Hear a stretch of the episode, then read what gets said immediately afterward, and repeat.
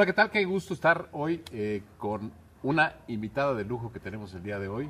Y voy a empezar primero presentando a la querida Isela Lagunas. Querida Isela, qué gusto que estés con nosotros y nos viene a hablar de su libro Línea 12, Crónica de una tragedia anunciada. Hoy, este, pues es un tema pues importante para la Ciudad de México, importante para el país, importante por el tema que pasó, lamentable para las familias que se vieron afectados. Y bueno, vamos a platicar de esto y también pues cómo va a afectar la asociación presidencial. Y hoy estamos con los queridos Pablo Rivera. Hola, ¿qué tal? Y que con el querido Carlos Sandoval. ¿Qué tal? Es un gran gusto y obviamente muy contento de estar aquí con Isela. La verdad es que un librazo. ¿eh? Gracias. Muy bueno. Querida Isela, pues muchas felicidades. Eh, tuvimos oportunidad, bueno, eh, para quien no conoce a la famosa Isela, Isela, eh, periodista del Universal, peri- periodista de Reporte Índigo, que ahí tuvimos oportunidad de participar juntos.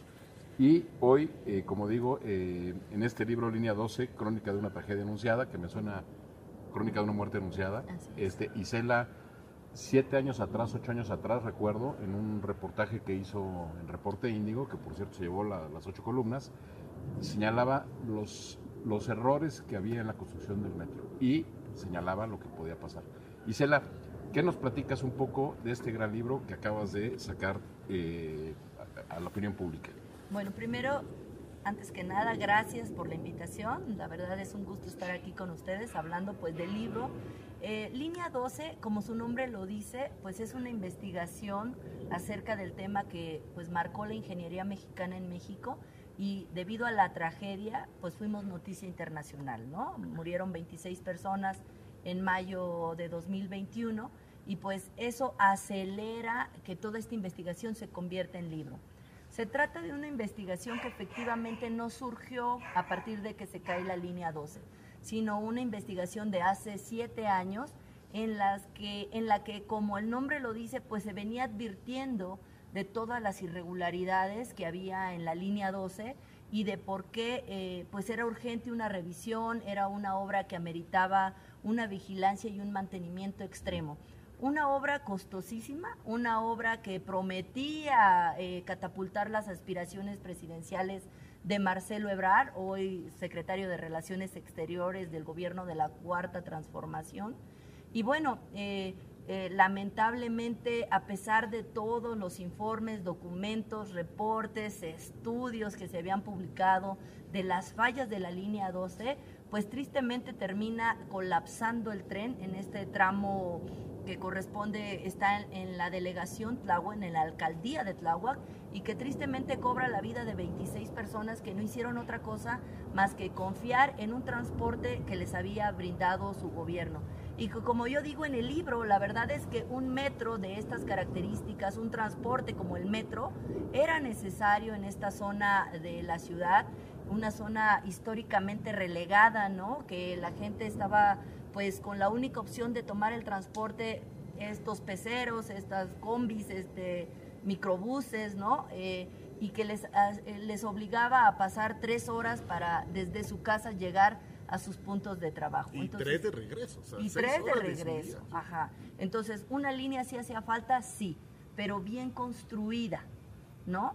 Eh, creo que la línea 12 fue un negocio para pocos, ajá, y la tragedia mortal para muchos. Tú Claro. pudieras este, opinar, perdón Jaime, este, Isela, que de alguna manera la parte política es- fue más importante que la parte técnica y económica, ¿no? Yo creo que el querer salir a tiempo, el forzar los tiempos, el forzar que la ingeniería, pues las obras toman su tiempo, los fraguados, la construcción de las vigas, los pernos, todo esto, fue una- un tema que se, se adelantó, se quiso acelerar y ese es el fracaso. Sin duda, sin duda. Mira, eh, algunos abogados que hoy defienden a algunos de los imputados refieren que en ningún momento hubo prisa por inaugurar la línea 12. Yo puedo asegurarles que hubo prisa porque desde que Marcelo llega a la jefatura de gobierno en el año 2006, él proyectó que esta, eh, que esta línea 12 o línea del Bicentenario se iba a construir. Y el plan era que como él había eh, cedido su candidatura en el año 2000 para que Andrés Manuel llegara, pues en el 2006 se le recompensa y se hace, se convierte en el jefe de gobierno, ¿no? Y en el desde el 2006 él, él empieza a trabajar eh, con miras a un plan que todo mundo sabemos que Marcelo tiene y es una aspiración que todos sabemos. Él quiere ser presidente de la República. Y esta obra no es sencillo que se construya metro en la ciudad por sus costos. Había especialistas que le decían una obra de esta magnitud eh, en seis años, pues será un reto, pero nos apuramos, ¿no? Sin embargo, eh, todos los plazos estaban pues proyectados, la obra se eh, empezó a construirse desde el año 1 que él, que él llegó, pero se empiezan a atorar cuestiones que pues no estaban previstas. Por ejemplo, encontraron en el terreno pues que había, que era un terreno inestable, lo tuvieron que arreglar, luego se encontraron con el problema de las expropiaciones a todos los propietarios y pues había un conflicto social ahí que también los detuvo mucho tiempo. Y finalmente la llegada de los trenes, ¿no? Que la llegada de los trenes se había proyectado para un año y finalmente con ese criterio de prisa se elige a la empresa CAF porque originalmente, ahorita vamos a abundar en esa situación, pero originalmente se había proyectado que los trenes serían de, manufactura china, y lo digo así porque algunas empresas chinas ya habían anunciado Ajá, habían anunciado que ellos iban a invertir en el tren de la Ciudad de México y finalmente por estas prisas pues termina circulando un tren español de la empresa CAP que no embona con la vía. Y no lo digo yo, o sea, especialistas lo han reiterado que ese tren no embona con esa vía que Carso e ICA construyeron y que fue diseñado para otro tren. Y que los propios ingenieros de ICA, perdóname, dijeron en la Asamblea Legislativa, cuando el tren llegó, nosotros ya estábamos, ¿no? Sí, y hay un documento que, me llama mucho la atención, que firma el entonces director del metro, si no me, mal me equivoco, Bojorges, que él, a la hora que le, le preguntan qué llantas eh, o qué neumáticos recomienda para, para, el tren, él dice que tiene que ser neumáticos. Y después, de, de hecho, la defensa del consorcio constructores, que hicieron toda la obra pensando en un tren de neumáticos. Y, pasa el tiempo, y como bien dices tú, de repente el gobierno de la ciudad, encabezado por Marcelo Ebrard y secretario de Finanzas este, Mario, Delgado, optan por otra vía que a la luz del día es más cara, muy oscura, es decir, no, no se transparenta la operación, hay un fideicomiso que no, no está claro hacia dónde se van los recursos y que a la postre se sigue pagando un mantenimiento y, los mismos trenes porque se compró en arrendamiento, ni siquiera se adquirieron. Es decir, una serie de irregularidades que, que, muy, raras, ¿no? Sin duda, ese es uno de los puntos que toca el libro y sobre el cual pues realmente nos deben una explicación. Una explicación porque hay muchos claroscuros en la adquisición de esos trenes. Y hoy por hoy es uno de los temas que por supuesto la Fiscalía de la Ciudad de México no toca por ningún motivo. Pero quiero decirle que hay documentos de empresas eh, chinas e incluso Bombardier, que vendía los trenes en, en, es el la proveedor Ciudad de México. Que siempre era uno se en Sagún, en Así es, así es.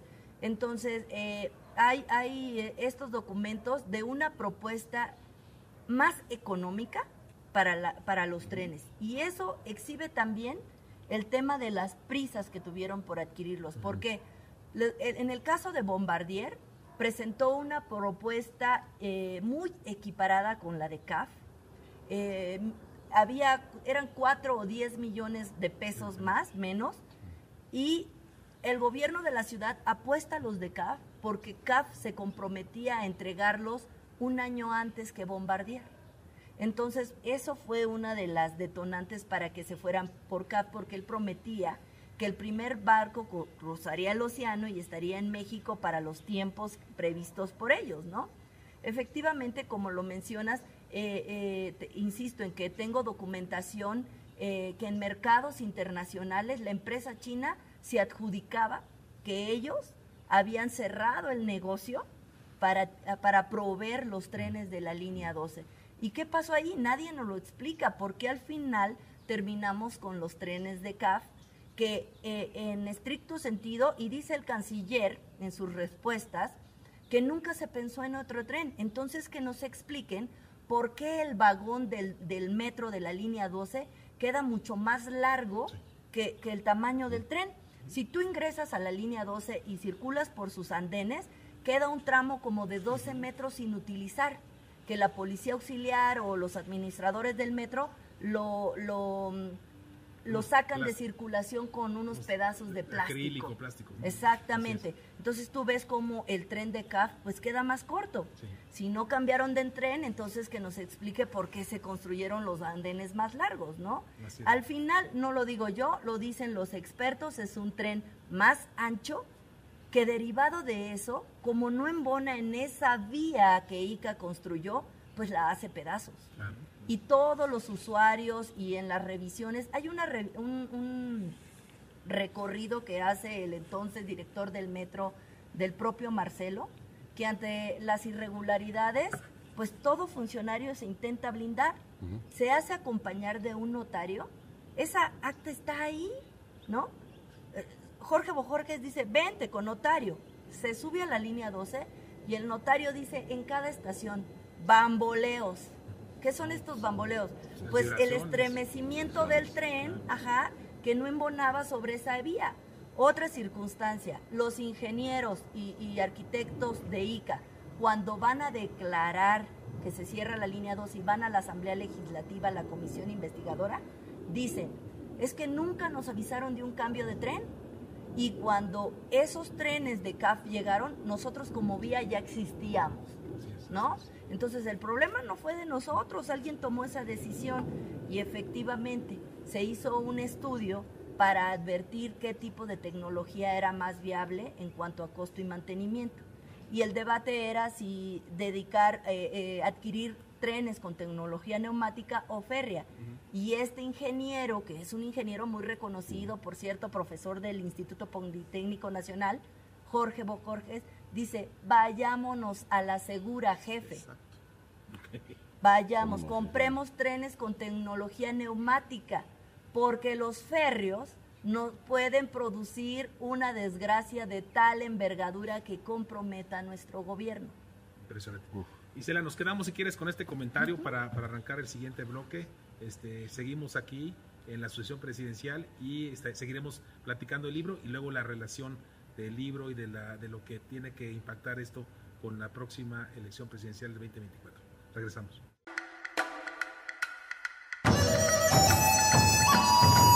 El ser humano siempre ha buscado la forma de expresarse que su mensaje recorra distintos lugares y personas. Los años pasan y su forma de comunicarse evoluciona a la par de sus necesidades. Que antes era un sueño, ahora es una realidad. Estar en cualquier parte del mundo. Sí, siempre hemos buscado la forma de expresarnos. Y hoy estamos más cerca del mundo entero.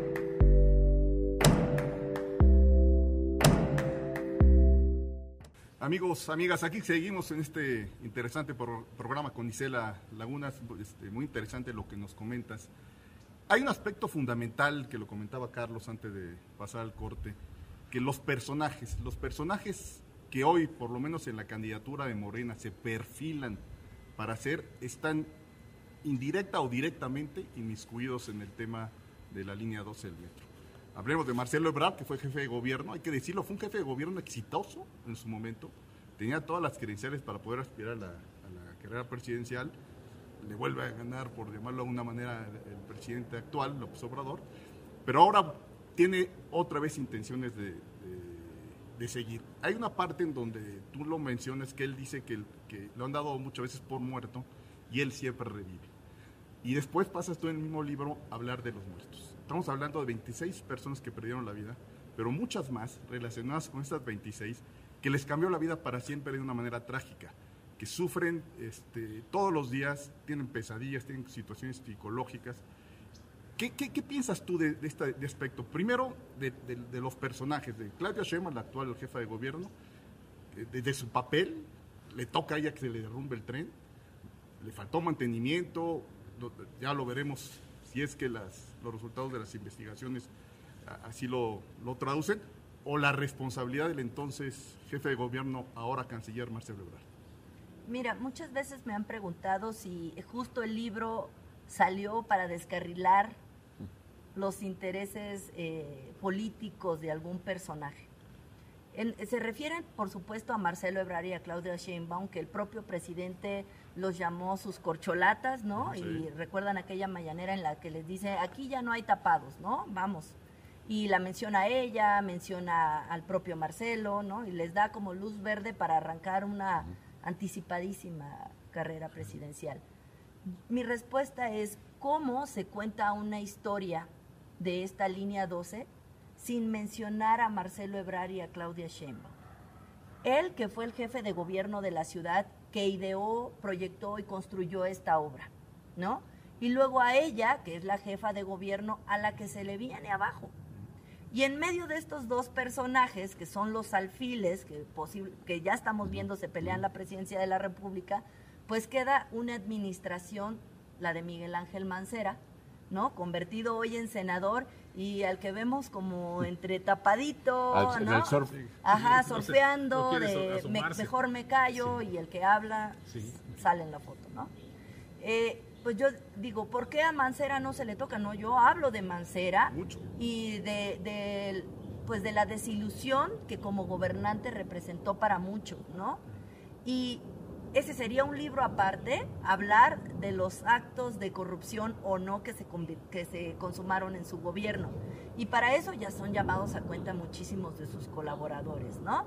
Sin embargo, pues sí, de Marcelo, porque él ideó esta línea y, y él delegó y creó esta figura, porque ahí tenía la Secretaría de Obras para construir la línea 12. Y se crea una nueva figura, el Proyecto Metro. Y en Proyecto Metro pone Enrique Orcasitas, que dicho sea de paso, tenía en ICA, la, constructora que, ganó el contrato, a un hermano que tenía un cargo directivo impresionante. Me dice el abogado, por ahí uno de los abogados refiere, no, no había ningún conflicto de interés porque el hermano llegó primero. Bueno, yo solamente digo, uno de los hermanos Orcasitas era un directivo de ICA y a su hermano se le puso en, en esta eh, en este proyecto Metro, que era el encargado de adjudicar los contratos, que es Enrique Orcasitas, uno de los diez imputados de la Fiscalía. Entonces, efectivamente, pues el libro pues perfila y pone ahí lo que hizo o dejaron de hacer estos personajes que hoy que vamos a ver eh, pidiendo el voto, ¿no? Yo creo que el libro será una herramienta para quien lo lea de entender cuál fue la participación de cada uno de ellos. Pues Marcelo estuvo ahí, insisto, hubo una prisa por construir esta obra y él delegó en Enrique Orcasitas, eh, que ya la administración de Mancera se encargó de, llamar a cuentas, ¿no? De que hubo contratos adjudicados, obra pagada, no ejecutada, le llaman técnicamente, ¿no? Pues de que se entregaron millones y no están las obras por ningún lado. Y luego a Claudia Sheinbaum, que cuando se va a la administración de Mancera le encargan esta obra debe sostenerse o está sostenida con alfileres. Ella lo minimiza o se confía y la obra se cae. Y digo, lo minimiza porque, como todos ya sabemos, por un tiempo eh, la gerencia de mantenimiento encargada de tener en el ojo de huracán el mantenimiento, pues estuvo acéfala. Vacante. Vacante. Así es. Entonces, pues por supuesto, cada quien va a cargar con una responsabilidad. Yo insisto, no sé si penal, porque yo no veo, honestamente, y lo digo eh, eh, en cada entrevista, yo no veo a un Marcelo Ebrar, ¿no? Acudiendo a declarar al juzgado, ni a una Claudia Sheinbaum. Sin embargo, ambos ya desde ya están marcados con una responsabilidad política. Y eso, un buen termómetro son las redes sociales. Apenas el canciller se manifiesta sobre alguna víctima o la ayuda a alguien en desgracia, le sacan a relucir, acuérdate que tú aquí tienes tus muertos.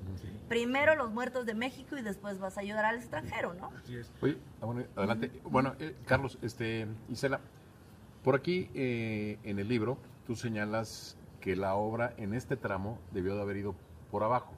Eh, que precisamente para acelerar la candidatura y poder llegar de Tlago a Carlos Pinos más rápido, pues se decidió que fuera por arriba cuando este tramo debió haber sido hecho por abajo.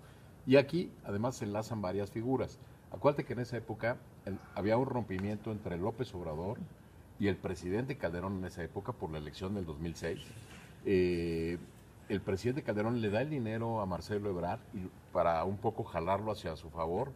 Marcelo Ebrard aprovecha para construir su candidatura, que a final de cuentas termina otra vez cediéndola por segunda vez a Andrés Manuel López Obrador. Sin duda. Adelante. no, no. la, relación de Marcelo y Andrés es histórica, ¿no? Y ha habido estos favores que a la, a la larga se pagan mutuamente, ¿no? En la elección del 2000, Marcelo era uno de los candidatos de uno de los eh, para la jefatura de gobierno, ¿no?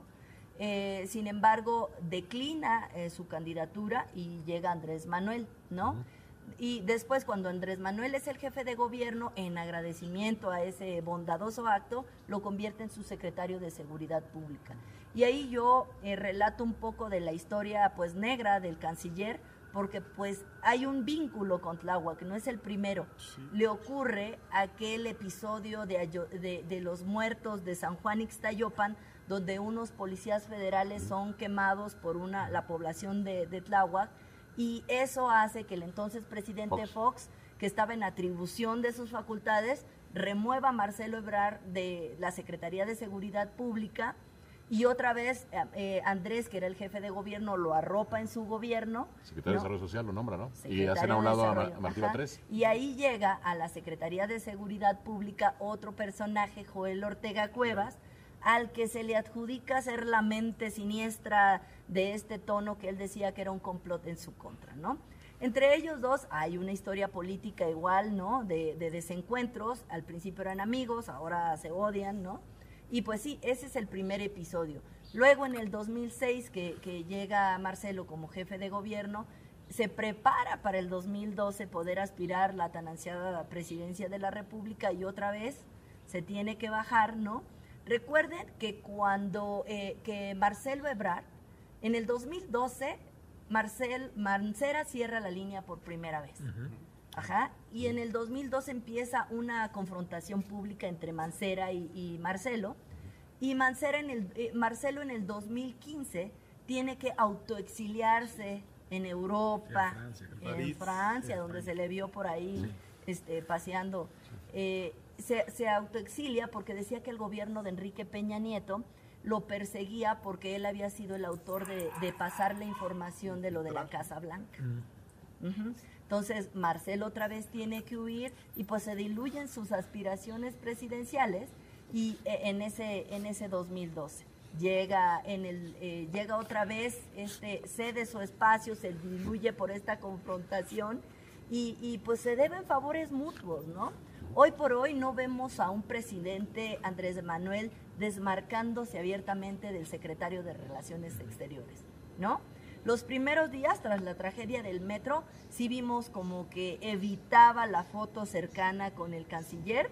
Eh, hubo un, evento público de la conmemoración de la Gran Tenochtitlan en el Zócalo, e incluso lo castiga y lo pasa a, las, a los asientos de atrás, cuando él era pues eh, uno de los, eh, de los anfitriones que debía estar junto a él, y en su lugar pone a Claudia Sheinbaum.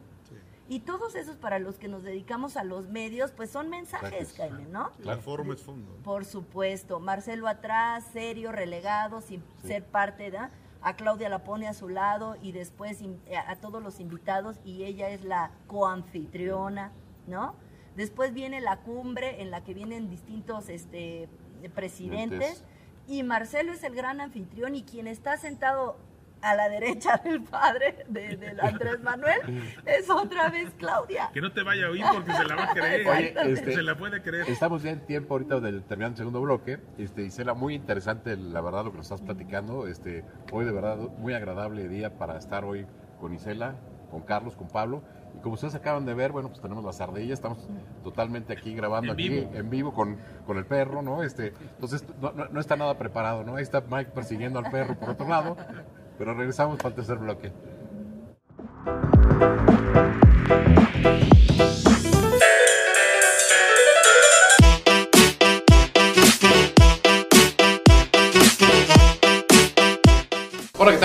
Soy Jaime Gutiérrez. Hola, ¿cómo están? Soy Carlos Sandoval. Y los esperamos todos los lunes a las 6 de la tarde en la sobremesa de los diálogos por México desde casa. por Red Digital. Ahí nos vemos. Pues estamos de regreso aquí en una súper entrevista, en un día muy bonito, una tarde, la verdad, muy a gusto, con Isela Lagunas. La verdad es que es un libro que nos presentaste impresionante y la verdad ya la relación de que estamos comentando de la asociación presidencial y los temas que se van a abordar, la verdad creo que va a ser impactante y, obviamente se van a ir, ir este, enumerando y, mencionando en todas las, ideas y los trayectos que se tengan. Yo quería preguntarte, Isela, de, alguna manera, eh, cuando, cuando de alguna manera este Marcelo y su equipo dicen, oye, vamos a construir este metro, esta línea obviamente faraónica. Hay que recordar México pues, es el de los primeros, de los pioneros constructores del sistema metro. De hecho, este, la ICA, la ICA fue, fue el constructor del, primer metro. Por eso yo creo que esas fallas son increíbles. Y obviamente también en Colombia la ICA fue el constructor del metro en, en, Colombia, creo que en Medellín. En, Medellín. Este, ¿tú, tú, ¿Tú de alguna manera eh, crees que este, este impacto obviamente buscaba, y lo mencionas en tu libro, buscaba una cosa política adicional, pero eh, ¿quién alrededor de Marcelo crees que haya estado empujando que, decidiera por hacer esta obra? Mira, yo creo que son sus propias aspiraciones presidenciales y él tiene un gran equipo que lo acompaña en los diferentes eh, cargos políticos desde hace muchos años, ¿no? ¿Y qué quería él? Él dejar una huella, ¿no? Marcar a la ciudad y cuál es lo que, eh, cuáles son estas obras de impacto. El metro no es tan sencillo de construir porque, pues por los costos, ¿no? Y todo lo que conlleva de las eh, expropiaciones de terreno, que eso se les puede salir de control y entonces existe un brote social, siempre existe un, riesgo, ¿no? Sin embargo, ellos eh, como equipo y con miras siempre a esta aspiración presidencial decimos, que Metrobús pues no es tan de largo aliento, ¿no? De tanto impacto y decían, vámonos por el metro, la línea 12 y que eh, empata con el bicentenario de la independencia de México, ¿no? Entonces, es la línea del bicentenario. Imagínate cómo iba a adornar y lo adornó a Marcelo Ebrard, ¿no? En su momento. Era de verdad una, una mega obra, una obra de gran calado. Entonces es con este y con esta visión eh, y que ellos deciden construir la línea 12.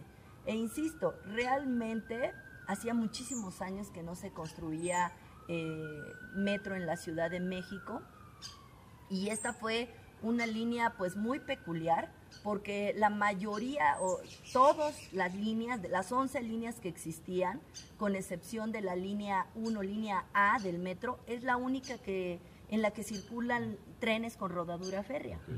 Entonces, todos los demás son neumáticos. Entonces, esta línea pues rompió eh, pues, los estándares. Número dos, esta línea estaba proyectada subterránea. Sin embargo, cuando eh, hacen la oferta a las empresas, le dicen, ¿sabes qué? No nos le oferta ICA, Carso y Alstom se asocian para hacer este consorcio constructor y en estricto sentido, ICA, como bien lo señalas, históricamente ha construido el metro de la ciudad. Eh, en esta ocasión, Carso, para entrar por el tema económico, ¿no? Y que pues también tiene profundas relaciones políticas con Marcelo Ebrard. Y número tres, Alstom se encargaría de las cuestiones electromecánicas de, la línea 12. Entonces, en este consorcio eh, deciden construir pero llega un momento en el que el gobierno de la Ciudad de México les dice, no tenemos tanto dinero, ajustate. Y es ahí que, el proyecto original sufre modificaciones. Ellos insisten que no, pero ahí están los documentos que hablan de una línea que tenía más estaciones. Y lo que ellos llamaron fue racionalización. Así le pusieron. Vamos a racionalizar, a racionalizar, que es decir, le vamos a quitar dinero entonces, en ese quitarle dinero, eh, pues que la línea le saliera más barata, cortaron estaciones y ahí es cuando se decide que en lugar de un subterráneo, que los haría llevarse más tiempo en la construcción y más dinero, por supuesto, un, túnel sale mucho más caro y se les ocurre el llamado viaducto elevado. Perdón, Isela, de lo mismo que estás comentando, nada más para completar, ¿no sientes que también el haberlo hecho elevado era para que luciera más? Porque, a ver, si lo tienes en un subterráneo, ¿no? Lo tienes en un túnel, este, pues ves las estaciones, ¿no? no, ves mucho proyecto, pero cuando ves estas grandes obras, las ballenas, todo el todo, obviamente dices, wow, la obra, ¿no? ¿No crees que también fue uno de los factores? Eh, sin, no, realmente no. Fue yo también estoy de acuerdo con Isabel, yo también creo que el presupuesto. Y para acabarla a tiempo. Sí, porque la, línea en la parte que va a observatorio era subterránea. En la parte media no era elevado, pero era como este tren de Tlalpan, le llaman cajón externo, que puedes ver circular el metro, pero no va subterráneo. Ajá. Y luego, eh, así, eh, eh, iba otra vez un túnel en la parte que conecta a Tláhuac. Entonces, cuando ellos argumentan dinero, pues recortan y dicen, ¿qué es la parte más rápida? Vámonos por un elevado. Pero el terreno de Tláhuac, que es cercano a la delegación Xochimilco, hay muchos fans y una obra de ese tipo, unas columnas de ese tipo, y luego un tren tan pesado, insisto otra vez en el tren. en una ciudad sísmica, ¿no? En una es otro factor también que, hay que considerar. Fíjate, Pablo, que hay recomendaciones de expertos que dicen, se tiene que considerar que estamos en una ciudad sísmica, y que por supuesto el peso de esas columnas al paso de los años se va a ir asentando. Pero no se, hoy por hoy no se ha estudiado a profundidad, creo yo, el impacto que ocasiona un tren más pesado. Esas columnas no fueron construidas para un, un tren, tan pesado, unos vagones tan pesados. Entonces, cuando yo hablo en mesas pues de ingenieros en corto, porque muchos no se atreven a dar el nombre por temor a ser perseguidos, me dicen, por supuesto que esos bamboleos que mencionan a esas alturas impactan las estructuras. Y en ese sentido, cuando ocurre el gran sismo de 2017, eh, el gobierno de Miguel Ángel Mancera obliga a una revisión fundamentalmente en ese tramo elevado. ¿Y qué encuentran? Que en las columnas ya había daños impresionantes, justo en ese tramo que construyó ICA. Ese tramo, ese tramo elevado lo construyó ICA con Carso y en la parte donde se cae el tren le corresponde a Carso. Por eso es que Carso tiene que salir a dar la cara obligadamente. Desde ese 2007, el gobierno de Miguel Ángel Mancera tuvo un eh, acercamiento con la gente del ingeniero Carlos Slim y les dicen, oye, ya metimos estas cámaras que revisan por dentro, no solamente desde afuera, sino eh, unas cámaras que permiten ver la construcción desde adentro, ¿no? Como rayos X, digamos, y encontraron que las columnas tenían falta de concreto. Ajá, e, entonces eso hacía que las columnas estuvieran, pues específicamente una, la columna 69 que está en ese tramo, estaba a punto de, caer. Yo tengo una pregunta, este, ¿en, qué, ¿en qué estamos hoy?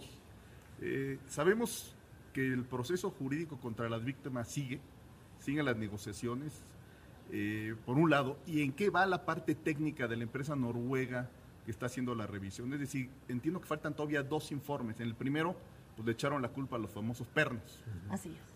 ¿Qué falta y, qué repercusión eh, podría tener esto? Te lo, te lo pregunto en el sentido de la sucesión presidencial, porque obviamente este, la empresa noruega es muy, este, muy reconocida mundialmente, muy honesta, pero el que tiene el balón bajo sus manos es Claudia Sheinbaum y el que está esperando el resultado de estos estudios es Marcelo Ebrard, hablando en cuestiones de sucesión.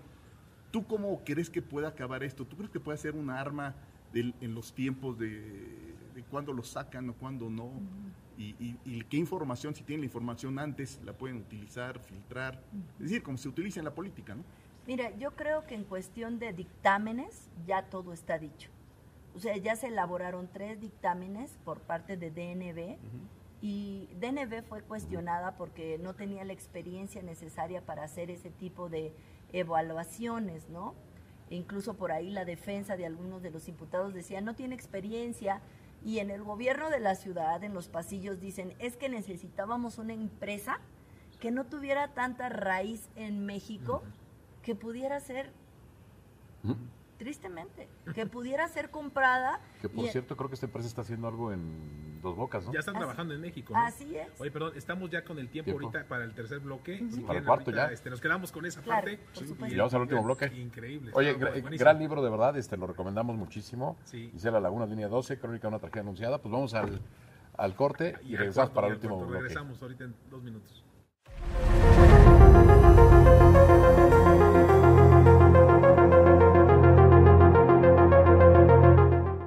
Estamos ya en el último bloque, de verdad, Isela, muchas gracias por estar aquí con nosotros en este debate tan agradable programa que nos estás ilustrando un poco con esta tragedia anunciada de la línea 12. Lamentable, la verdad, para todos los que vivimos en la Ciudad de México lo que sucedió. Y quisiera yo preguntarte, Isela, en este último bloque, eh, hay, pues hay tres personas involucradas, tres jefes de gobierno, eh, el que construyó, el que le dio mantenimiento y a la persona que se le cayó, que es Claudia Sheinbaum. Eh, ¿Cómo va a afectar ahora sí esto hacia el 2024? ¿Cómo ves tú eh, hacia la sucesión? Porque pareciera que lo que nos estás diciendo es que todo se carga a un tema de construcción y faltaría algo que el peso de los trenes que no lo veo por ningún lado, ¿no? Que ese es Mario Delgado. Sí. ¿No? Sí, sin duda. Eh, respecto a DNB y los tres reportes indican que son errores de construcción, ¿no?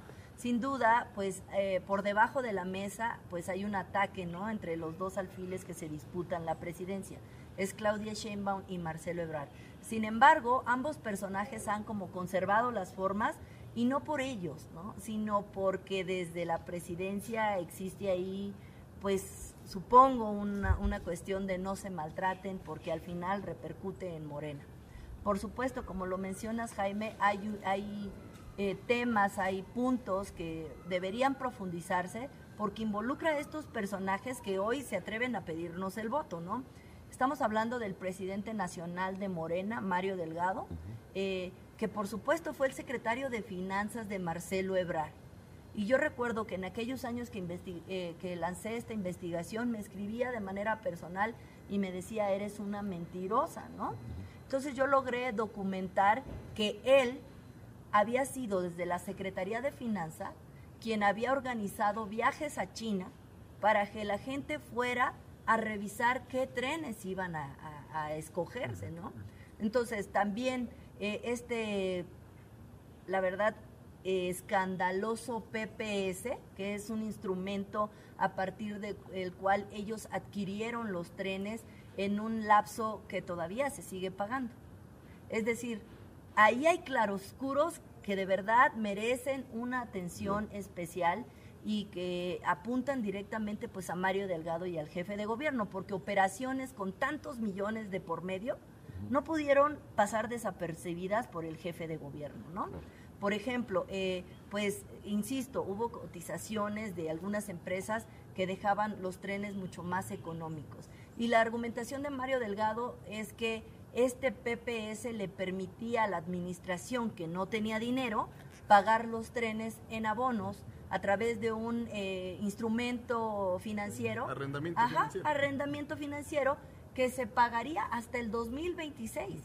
Es decir, desde el sexenio de Marcelo Ebrard se comprometieron los recursos, millones de millones en dólares, porque se pagan dólares hay dos rubros. Y más mantenimiento. Ahí van, ahí van. Ese PPF exactamente se paga en el mantenimiento y el, lo que es la cuestión del tren meramente, ¿no? Se utilizaron los recursos de esa parte del sexenio de, de Ebrard, luego los recursos de Miguel Ángel Mancera, Claudia Sheinbaum la sigue pagando y la administración que viene sigue, ¿no? Y hoy podemos que los, el propio sindicato del metro dice, pues el mantenimiento lo seguimos haciendo nosotros, ¿por qué se paga tantos millones? ¿no? Entonces, sí nos deben una explicación. ¿Qué va a pasar? Pues no lo sabemos, ya sabemos que ha habido tragedias, por ejemplo, a la jefa de gobierno la persigue el Repsamen, ¿no? Y pareciera que no importó a la hora de la elección de 2015 en la que ella arrasó porque ya sabemos que Morena tiene este efecto, ¿no? Bueno, Tláhuac, a mí me pareció increíble que Tláhuac, en las pasadas elecciones, en donde Morena se derrumba en todo el poniente de la Ciudad de México, por llamarlo de una manera, Tláhuac, que, es el lugar de la tragedia, gana Morena. O sea, la gente sigue sin leer, sin plantearse las cosas como debe de ser, ¿no? Ahí hay un factor que dejo entrever en el libro. Recordemos que Tláhuac ha sido gobernado por ahora por Morena y que ahí existen personajes que fueron eh, investigados por sus vínculos con el, narcotráfico. este cártel de Tláhuac, que eh, esta gente de, Morena estaba directamente con los líderes, ¿no? Y hoy por hoy algunos líderes de, de otros partidos aseguran que en esa elección, que yo también me sorprendí de cómo Tláhuac no castigó con el voto, bueno, pues porque hubo esos factores de que al parecer el narcotráfico estuvo jalando y eh, presionando para votar ajá, en algún sentido, ¿no? Así es. Entonces, pues bueno, eh, efectivamente eh, el libro es importante en este contexto en el que involucra dos personajes que están aspirando a la presidencia de la República y eh, pues tristemente en el escenario yo veo como una estrategia de que el tema de la línea 12 se opaque. Si ustedes ven, ya no hay estos informes de qué está pasando con las víctimas, ¿no? Ese es un gran pendiente. Y es una estrategia que está funcionando. Pablo, e- el proceso ni siquiera empieza, empezará en marzo. O sea, a un año de la tragedia apenas va a empezar y todo apunta a una reparación del daño en el que pareciera que le están acomodando todas las piezas a, y- a Carso. ¿Por qué lo digo? Se habla de este, de este acuerdo reparatorio en el que hay un tabulador desde 450 mil a 6 millones de pesos a las víctimas afectadas. 450 mil al que resultó con lesiones y hasta 6 millones a quien perdió un familiar. Son 26 familias, suponiendo que Carso paga El máximo. el máximo de 6 millones, millones. la reparación del daño a una empresa tan poderosa le sale en 150 millones. sí, sí. Así es. En 150 millones, ¿no? Sí, claro. Entonces, de verdad sí parece una burla cuando tan solo por los estudios para evaluar cuál es el diagnóstico de la línea 12 se ha pagado mucho más. Oye, y, y Celia, y en, el, en el caso de, de los candidatos, que aquí tú mencionas que, bueno, dos candidatos y obviamente también el presidente de Morena está involucrado muy fuerte y un ex. Pero en el tema humano, ¿qué- ¿quién crees que tuvo una mejor reacción? Este, ¿Quién de, de esos pudo acercarse con las víctimas, pudo mandar mensaje? ¿Quién de entre Marcelo Ebrard y, y Nadie. Nadie. Nadie. Nadie, porque solamente utilizaron sus redes sociales para manifestar a distancia el gran dolor que sentían. Claudia sí fue, ¿no? No, al- bueno, fue al punto, pero hoy, a un año de la tragedia, nadie ha convocado a las víctimas a decir, estamos haciendo esto. ¿Por qué? Porque nadie quiere esa foto dolorosa. Sí. Claro. Porque es asumir de aquí estoy, con los familiares de los muertos. Y el presidente de la República lo hizo. Nadie, y él Es que increíble. dice que primero los pobres, ¿no? ¿Dónde está la empatía, no? Y él que insiste en que no son iguales. Por eso es que yo insisto en que las víctimas de la línea 12 son la oportunidad perfecta para demostrar que ellos no son un gobierno igual. Exacto. Y que no pase a la impunidad como el ABC, como muchísimas otras. Sí. Sí, de acuerdo. Eh, yo, yo tengo una pregunta, Gisela. Eh, Marcelo Ebrard, eh, el día siguiente de la tragedia, el presidente le da el espacio en la mañanera y él habla de que tiene eh, la certificación de empresas extranjeras respecto de la obra. Y tú en el libro lo mencionas muy bien, que la es- es- eh, lo especifica en cuanto a la, a la obra civil, ¿no? Pero no en cuanto a la parte técnica de los trenes, o al revés, ¿no? No, e- efectivamente, ese es uno de los puntos. Desde que se sabe de las irregularidades de la línea 12, uno de los distractores o argumentos que menciona el canciller es, pero si la línea está certificada y por empresas internacionales, o sea, entonces me engañaron, pero cuando tú lees a detalle esas certificaciones, dice específicamente que se está certificando el buen funcionamiento de los sistemas electromecánicos, nunca la obra civil. Ahí está el gran, pues para la gente que no saben, dice, pues si, si se la certificaron, Que es ¿no? la parte de. Alstom, ¿no? Lo Claro. que decías, es la parte de Alstom Es la que la está parte- certificada. Y ahí dice, ¿no? O sea, pero eh, estos estudios, cuando llega Mancera y le empiezan a reportar desde el sindicato, oye, el tren se puede caer. O sea, ya el tren se iba. En estas le llaman paradas prolongadas, que él intentaba frenar cuando empezaba la estación y se seguía. Sí, Y un ruido este, escalofriante, ¿no? Exactamente. Hablan de un chillido, todos los, este, todas las víctimas eh, que usaban todos los días el metro dicen que, que el ruido era eh, durísimo y que era increíble que las autoridades no hicieran nada al respecto. Así es. Eh, Yo creo que pues ahí eh, políticamente soltaron la obra, ¿no? Y no hubo las supervisiones necesarias. Ahora bien, ¿dónde están las supervisoras? Porque también hay un papel de las Claro. supervisoras, ¿no? ¿Qué, Claro. de- qué- qué anotaron o qué dejaron de anotar las supervisoras? ¿Y dónde están las responsabilidades? Ujú. Fíjate que yo, yo me voy para atrás un poco y, y no, hay, que- no hay que dejar eh, en el tintero que con López Obrador se congela además el precio del mantenimiento, bueno, del metro, del boleto del metro, en dos pesos en el 2002, siendo Florencia Serranía la titular del metro. Pasan ahí un tiempo, llega Marcelo Ebrard y Marcelo saca ahí medio un bono para, para tres pesos, sube la, la, cuota y luego la sube Mancera a cinco pesos, que se arma un escándalo, ¿no? Cinco pesos el metro. Hoy el metro de la Ciudad de México, si lo trasladáramos al costo actual, debería costar 13.50, 13, 14 pesos. Quiere decir que hay un déficit de 8 pesos. Por cada 5 millones de viajes que hay, estás hablando de 40 mil millones de pesos, 40 millones de pesos, perdón, diarios en la Ciudad de México que falta y que el gobierno no le va a meter. Entonces, ese dinero además, pues está en deterioro también de la línea del metro. Entonces, aquí hay un tema complicadísimo además, que ya nos metimos por el tema del populismo. Sin duda, porque recuerden que el tema de primero los pobres y la ciudad de la esperanza abona esto, ¿no? A tener efectivamente eh, la política de un metro que debería costar hasta 30 pesos el boleto, ¿no? Pues está ahí parado y pues con el costo de la falta de mantenimiento que lo puedes ver tú al ingresar al metro, pero que también el sindicato se ha encargado de poner siempre ese, ese, ese señalamiento, ¿no? Y pareciera que es un asunto político, ¿no? Que muchas veces se ha exhibido al líder sindical. Sin embargo, sí, hay una falta de un deterioro ahí y que no solamente es de la línea 12, sino para el resto de la red, ¿no? Eh, que pues había sido, pese a todo, orgullo de la ingeniería mexicana y que a partir de este trágico desplome se habla de, de, que esta es una vergüenza de la ingeniería mexicana. Y realmente te digo que a partir de que salió el libro, muchos ingenieros me han escrito en las redes sociales para decir, yo dije esto, yo aporté esto, yo advertí esto, yo decía que iban muy a prisa, yo dije que se pagó y no se pagó. Eh, debido a los tiempos, meto ahí brevemente un testimonio de un trabajador de ICA que fue despedido y que dice, yo colaboré en el tramo de Mexicalcingo, que está en Benito Juárez. Dice ahí, el ingeniero que estaba encargado de la obra tenía problemas de alcoholismo. Y entonces nunca echó el colado en esas estaciones, está hueco. Y lo dice, y, el Colegio de México ha emitido este, sus propios informes y observaciones y dicen que todo está bien. Es terrible. Entonces solamente ahí está, él dice, yo lo que pido es que vayan y revisen, no pido otra cosa. Vayan y revisen, yo estuve trabajando ahí. Dice, todo el material que era para esa obra, por los tiempos, a mí me mandaron a venderlo como chatarra. Qué tragedia, qué tragedia.